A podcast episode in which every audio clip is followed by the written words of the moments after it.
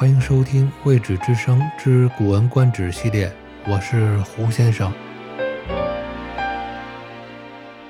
本集是苏轼苏东坡先生的文章，名为《方山子传》。本文是苏轼于公元一零八一年为他的好友陈造所写的一篇传记。本文的大意是说。苏轼的好友陈造，人称方山子，他是河南潢川与湖北黄冈一带的隐士。年轻时，他仰慕汉代游侠朱家、郭解的品行，乡间的侠士们都很崇敬他。等到陈造年岁稍长，就改变了志向，他发奋读书，想凭借知识学问。在当代施展抱负，但始终不被了解与重用。于是晚年，他就隐居在湖北麻城西南的一处名叫旗亭的地方。他住在茅屋中，吃着素食，不与外界来往。他抛弃车马，毁掉帽子与礼服，徒步在山间来来往往，没有人知道他是谁。人们见着他所戴的帽子又高又方，就说：“这不就是古代方山观的样式吗？”于是人们就叫他方山子。我苏轼因为被贬官而居住在湖北的黄冈，路过岐亭，恰巧碰到了陈造。我说：“哎，这是我的老友陈造，陈继常啊。”为什么你在这儿呢？方山子也惊奇地问我为什么到这里来。我把我的遭遇告诉了他，他低头不语。过后又抬头笑了。他招呼我去他家做客留宿。他家里四壁空空，但他的妻子、儿女和仆人都显出自得其乐的神情。我已是惊讶万分，暗自回想起。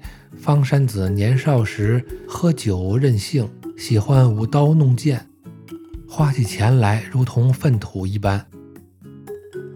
十九年前，我在陕西凤翔府做秘书，有次我和方山子一同游猎，看见他身后跟随着两位骑手侍从，手持两张弓，一只雀鸟在他们前面飞起，方山子命令骑手去追射。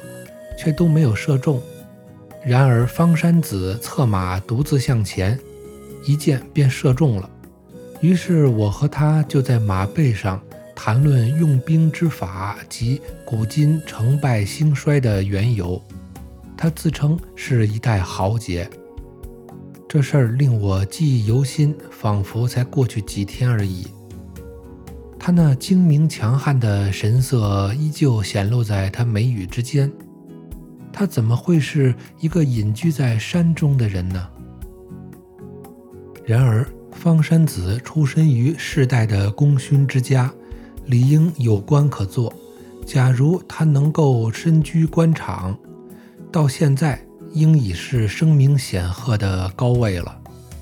他家原本在洛阳，园林宅舍雄伟富丽，可与公侯之家相媲美。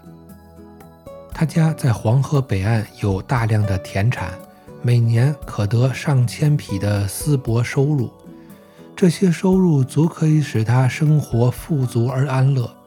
然而，他将这些全部抛开，不去享用，偏偏要来到穷僻的山里，这难道不是因为他独有的追求才会如此吗？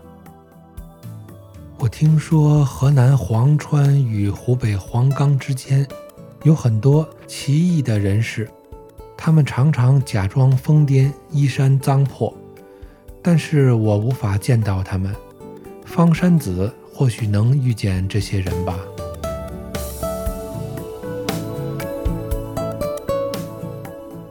这里是未止之声之《古文观止》系列，我是胡先生。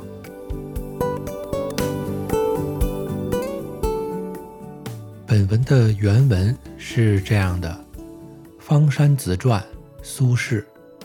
方山子，光黄间隐人也。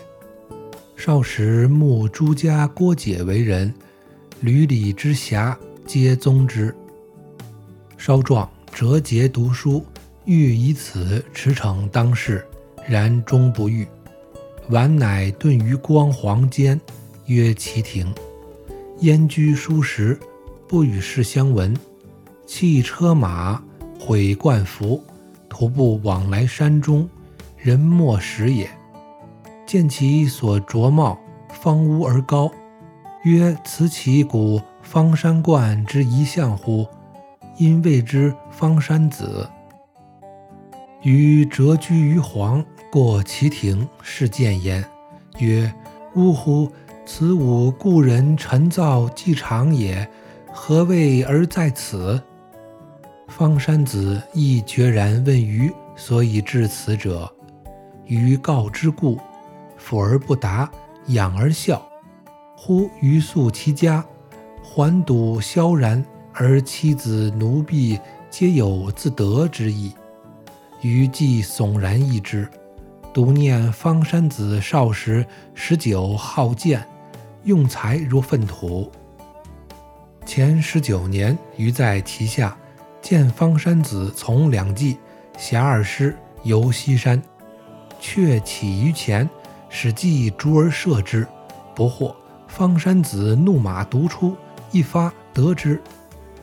因与于马上论用兵及古今成败，自谓一世豪士。今几日而精悍之色犹见于眉间，而岂山中之人哉？然方山子是有勋罚，当得官，是从事于其间，今已显闻。而其家在洛阳，园宅壮丽，与公侯等。河北有田，遂得帛千匹，亦足以富乐。皆弃不取，独来穷山中，此岂无德而然哉？余闻光黄间多异人，往往降狂构屋，不可得而见。方山子倘见之于？